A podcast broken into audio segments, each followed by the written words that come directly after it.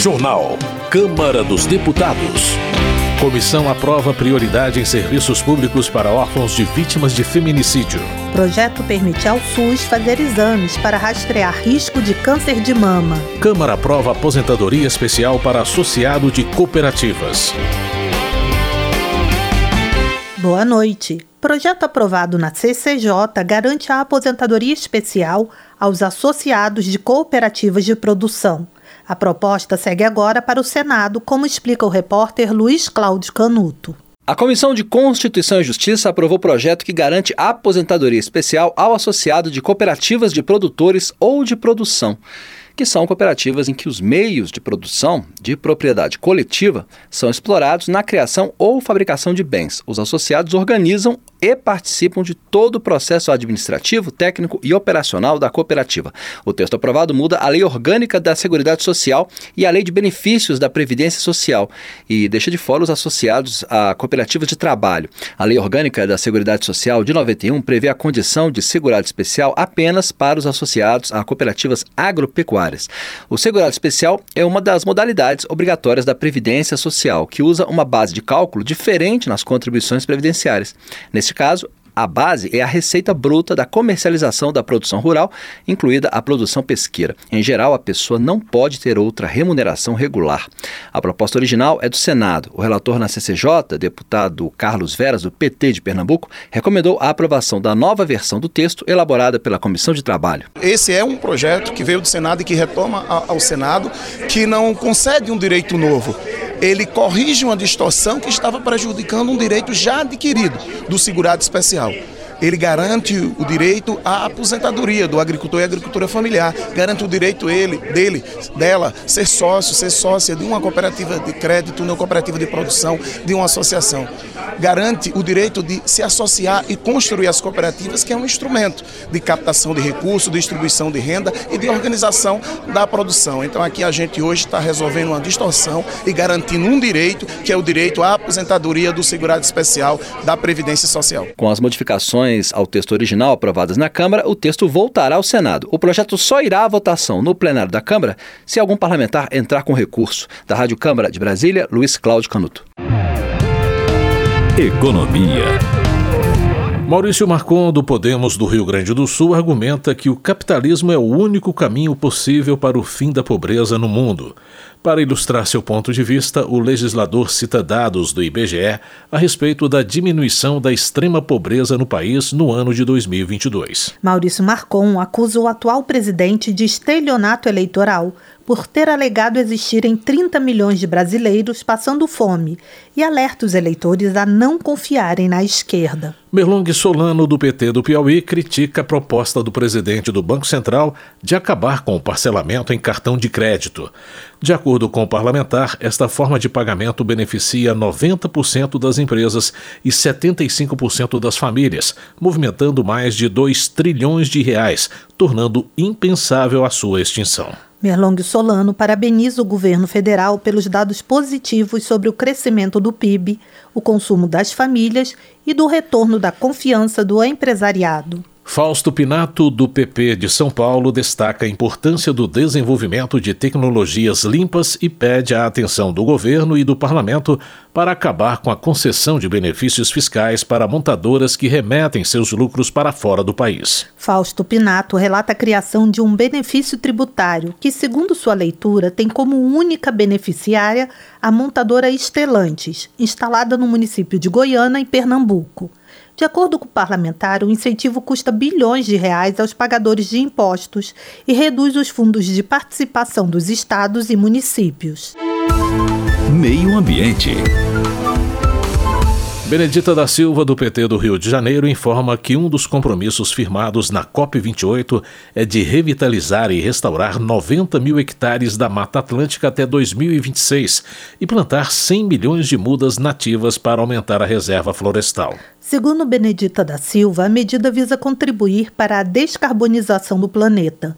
A deputada também defende a criação de uma rede internacional de parlamentares comprometidos com causas socioambientais, para garantir a estabilidade e continuidade de políticas e programas na área de meio ambiente e sustentabilidade. Paulão do PT de Alagoas considera o episódio de afundamento do solo em Maceió devido à exploração de salgema o maior crime ambiental urbano do mundo. Paulão afirma que a exploração de minério em Maceió causou o afundamento de cinco bairros da cidade, prejudicando mais de 60 mil pessoas. O parlamentar defende a instauração de uma CPI no Senado para apurar possíveis crimes ambientais cometidos pela Braskem. Helder Salomão, do PT do Espírito Santo, alerta que é preciso compreender o desastre socioambiental que está ocorrendo desde 2018 em Maceió, com o afundamento de bairros inteiros, advindos da exploração de salgema pela empresa Braskem. Ele cobra a punição dos responsáveis para evitar que o crime ocorra em outros locais. Helder Salomão expressa sua preocupação com o assunto, porque as maiores jazidas de salgema do país estão no estado do Espírito Santo. O parlamentar compreende a importância do produto para a indústria, mas defende que o desenvolvimento deve ser pautado pelo respeito ao meio ambiente e à vida das pessoas. Política. José Medeiros, do PL de Mato Grosso, expressa sua preocupação com a interferência do Supremo Tribunal Federal no cenário político, gerando inquietação entre os parlamentares sobre a utilidade das leis criadas no Congresso. José Medeiros defende a necessidade de um controle maior sobre as decisões monocráticas de ministros do STF e defende a realização de debates sobre o assunto no parlamento. Messias Donato, do Republicanos do Espírito Santo, analisa que as críticas ao governo de Jair Jair Bolsonaro não se sustentam, porque o Brasil se beneficiou com redução de impostos, aprovação do marco do saneamento, abertura de empresas e queda nos índices de criminalidade. De acordo com Messias Donato, o governo precisa refletir sobre os bloqueios de repasses em áreas cruciais, como saúde, educação, infraestrutura e moradia. Kiko Seleguin, do PT de São Paulo, destaca a importância de manter uma conexão com a população nos municípios. Ele afirma que, ao longo de sua trajetória política, sempre procurou trabalhar junto aos eleitores, mas reconhece que a atuação parlamentar em Brasília impõe aos congressistas o desafio de manter a articulação com as bases. Kiko Seleguin também ressalta a importância de levar a Brasília representantes dos municípios para que possam acompanhar de perto o trabalho realizado pelo Poder Legislativo. Desenvolvimento Regional. Gilson Daniel, do Podemos, está preocupado com a situação da BR-101 no Espírito Santo. Ele informa que, após 10 anos, a empresa Eco Rodovias duplicou somente 62 quilômetros dos 385 quilômetros previstos no acordo de concessão. Gilson Daniel informa que o contrato de concessão está suspenso e em discussão no Tribunal de Contas da União. O deputado critica a empresa por continuar cobrando pedágio dos capixabas sem fornecer os serviços e obras prometidos. Otone de Paula, do MDB, acusa a Prefeitura do Rio de Janeiro de permitir práticas de corrupção e favorecimento na administração o deputado denuncia o caso de um influenciador digital que teria sido empregado na prefeitura com salário de 32 mil reais em troca de apoio durante o período eleitoral. Segundo Tony de Paula, enquanto há falta de investimentos em setores essenciais, como educação, os gestores da capital transformam a prefeitura em um cabide de empregos para ganhos políticos. Luiz Lima, do PL, lamenta que a capital do Rio de Janeiro tenha se tornado base para o financiamento do crime organizado no país. O deputado lastima os casos de latrocínios e responsabiliza o atual prefeito pela onda de violência. Luiz Lima cobra medidas urgentes na área de segurança e eficácia na administração orçamentária do município.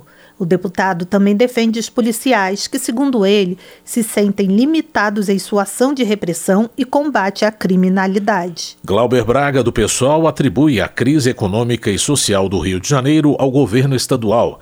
O deputado reflete que, apesar de o Estado responder por 20% da arrecadação federal, não conta com políticas sociais eficazes, em especial de combate ao desemprego. Além disso, Glauber Braga acha incoerente que o orçamento da segurança pública supere os destinados à educação e saúde. Segurança Pública. Delegada Ione do Avante de Minas Gerais repudia os vetos presidenciais a 37 artigos da Lei Orgânica Nacional das Polícias Civis. De acordo com a deputada, a lei estabelece regras, direitos, deveres e prerrogativas de todas as funções e atividades desta força policial.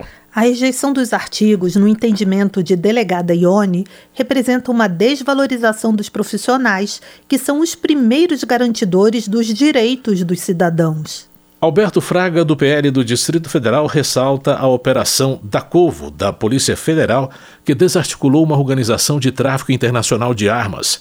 No entanto, o parlamentar lamenta que a busca e a apreensão contra o chefe da distribuição dessas armas no Brasil não tenha sido realizada, porque ele vive em uma comunidade do Rio de Janeiro. Na opinião de Alberto Fraga, o domínio do tráfico nas comunidades do Rio cresce, em parte, devido a decisões desastrosas do Supremo Tribunal Federal. O parlamentar também acrescenta que a operação comprova que os CACs não são fonte de distribuição de armas ilegais. Rogério Correia, do PT de Minas Gerais, elogia a Polícia Federal pela operação contra um grupo suspeito de entregar 43 mil armas de fogo para facções brasileiras.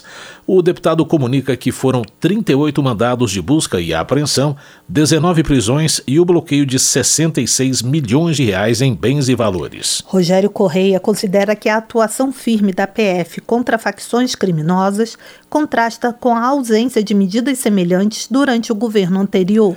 Gilvanda Federal, do PL do Espírito Santo, solicita aos parlamentares apoio para abertura de uma CPI para investigar a existência de relações entre a facção criminosa Comando Vermelho com os Ministérios da Justiça, dos Direitos Humanos e outras instâncias do Poder Executivo. Gilvanda Federal também é contrário à indicação de Flávio Dino ao Supremo Tribunal Federal. O deputado alega que o ministro não tem reputação ilibada e cometeu crime de responsabilidade ao ter se negado a comparecer em audiências da Comissão de Segurança da Câmara. Saúde. A Comissão de Constituição e Justiça da Câmara aprovou um projeto que permite ao Sistema Único de Saúde realizar exames para identificar biomarcadores para a detecção precoce do câncer de mama em mulheres consideradas de alto risco. A repórter Paula Moraes acompanhou a votação e tem mais detalhes sobre a proposta. As pesquisas de biomarcadores podem detectar riscos de mutações genéticas antes de os tumores serem clinicamente perceptíveis. Hoje, o SUS considera como grupo de risco mulheres com pelo menos um parente de primeiro grau com diagnóstico de câncer de mama abaixo dos 50 anos ou com diagnóstico de câncer de mama bilateral ou câncer de ovário em qualquer faixa etária mulheres com história familiar de câncer de mama masculino e mulheres com diagnóstico de lesão precursora do câncer de mama. De acordo com o Instituto Nacional de Câncer ligado ao Ministério da Saúde, a exceção do câncer de pele não melanoma, o de mama é o mais incidente na população feminina mundial e brasileira. É também a principal causa de morte por câncer entre mulheres no Brasil. Para o período de 2023 a 2025, o INCA estima estima mais de 73 mil novos casos de câncer de mama no país. Relator na CCJ, o deputado Dr. Vitor Linhalles, do Podemos do Espírito Santo, comenta a importância de incluir o exame no SUS. A análise dos biomarcadores pode ser a diferença entre salvar uma vida e não salvar essa vida, fazendo com que tenha uma grande relevância na prevenção, no diagnóstico e uma qualidade de vida para toda a população brasileira. Por isso, a inclusão desse tipo de exame dentro do SUS é extremamente necessária. Essa decisão vai levar mais assertividade nos casos, tanto no diagnóstico quanto na cura, no tratamento. A proposta que autoriza que o Sistema Único de Saúde realize exames para identificar biomarcadores para a detecção precoce do câncer de mama em mulheres consideradas de alto risco veio do Senado. Como foi modificada aqui na Câmara, retorna para nova análise dos senadores. Da Rádio Câmara de Brasília, Paula Moraes.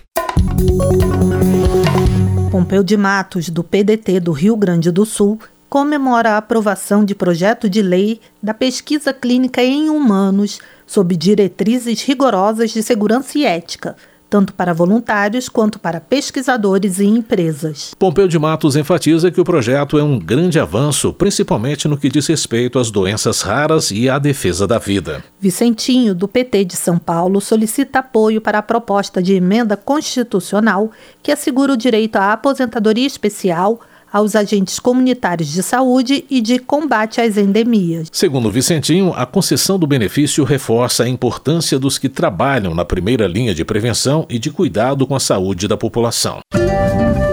Educação. Paulo Marinho Júnior, do PL do Maranhão, está preocupado com a situação da educação pública no Brasil. Ele lamenta o resultado dos jovens brasileiros no PISA 2022, programa que avalia conhecimento e habilidades de estudantes de 15 anos em matemática, leitura e ciências. Paulo Marinho Júnior destaca a necessidade de melhorias na educação do Maranhão, onde, segundo ele, os estudantes enfrentam dificuldades como a falta de merenda e de transporte escolar. Chico Alencar, do PSOL do Rio de Janeiro, defende a ampliação do debate sobre a reforma do ensino médio para garantir um aprendizado transformador, capacitador e inclusivo e que não menospreze a formação integral dos estudantes. Chico Alencar critica a proposta de redução de horas de aulas, afirmando que a medida prejudica principalmente os alunos de escolas públicas. Ele lamenta as dificuldades enfrentadas pela rede pública, como falta de equipamentos, profissionais mal remunerados e sobrecarga de trabalho. Comissões. Projeto que concede prioridade a órfãos de feminicídio no atendimento de serviços públicos é aprovado na Câmara. Mais detalhes sobre a proposta na reportagem de Maria Neves. Com a aprovação pela Comissão de Constituição e Justiça, a Câmara encerrou a análise do projeto que concede prioridade nos serviços públicos a órfãos de vítimas de feminicídio. A proposta será encaminhada ao Senado. Pelo texto, crianças e adolescentes, filhos e filhas de vítimas de feminicídio terão preferência nos serviços de saúde, em especial para atendimento psicológico. A medida prevê ainda acesso prioritário às escolas mais próximas à casa do responsável legal do órfão, mesmo que não haja vagas. Crianças e adolescentes nessa condição também deverão receber atendimento preferencial em programas de assistência social, no acesso ao Judiciário e ao Instituto Nacional de Seguro Social, o INSS. Ainda conforme a proposta aprovada, a família que acolher o órfão deverá ser incluída em programas de transferência de renda, caso necessite de auxílio financeiro.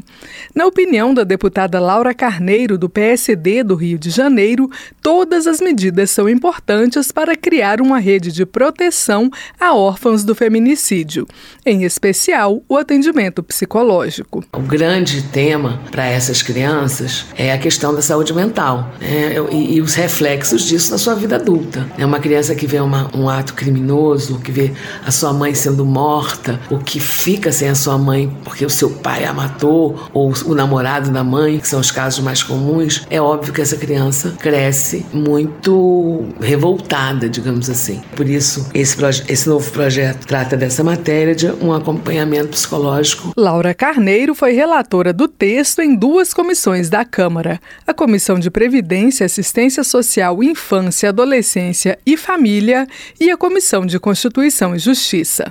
De acordo com a relatora, crianças expostas à violência doméstica têm mais tendência a desenvolver problemas como ansiedade e depressão, além de estarem mais propensas à delinquência, ideação suicida e dependência química.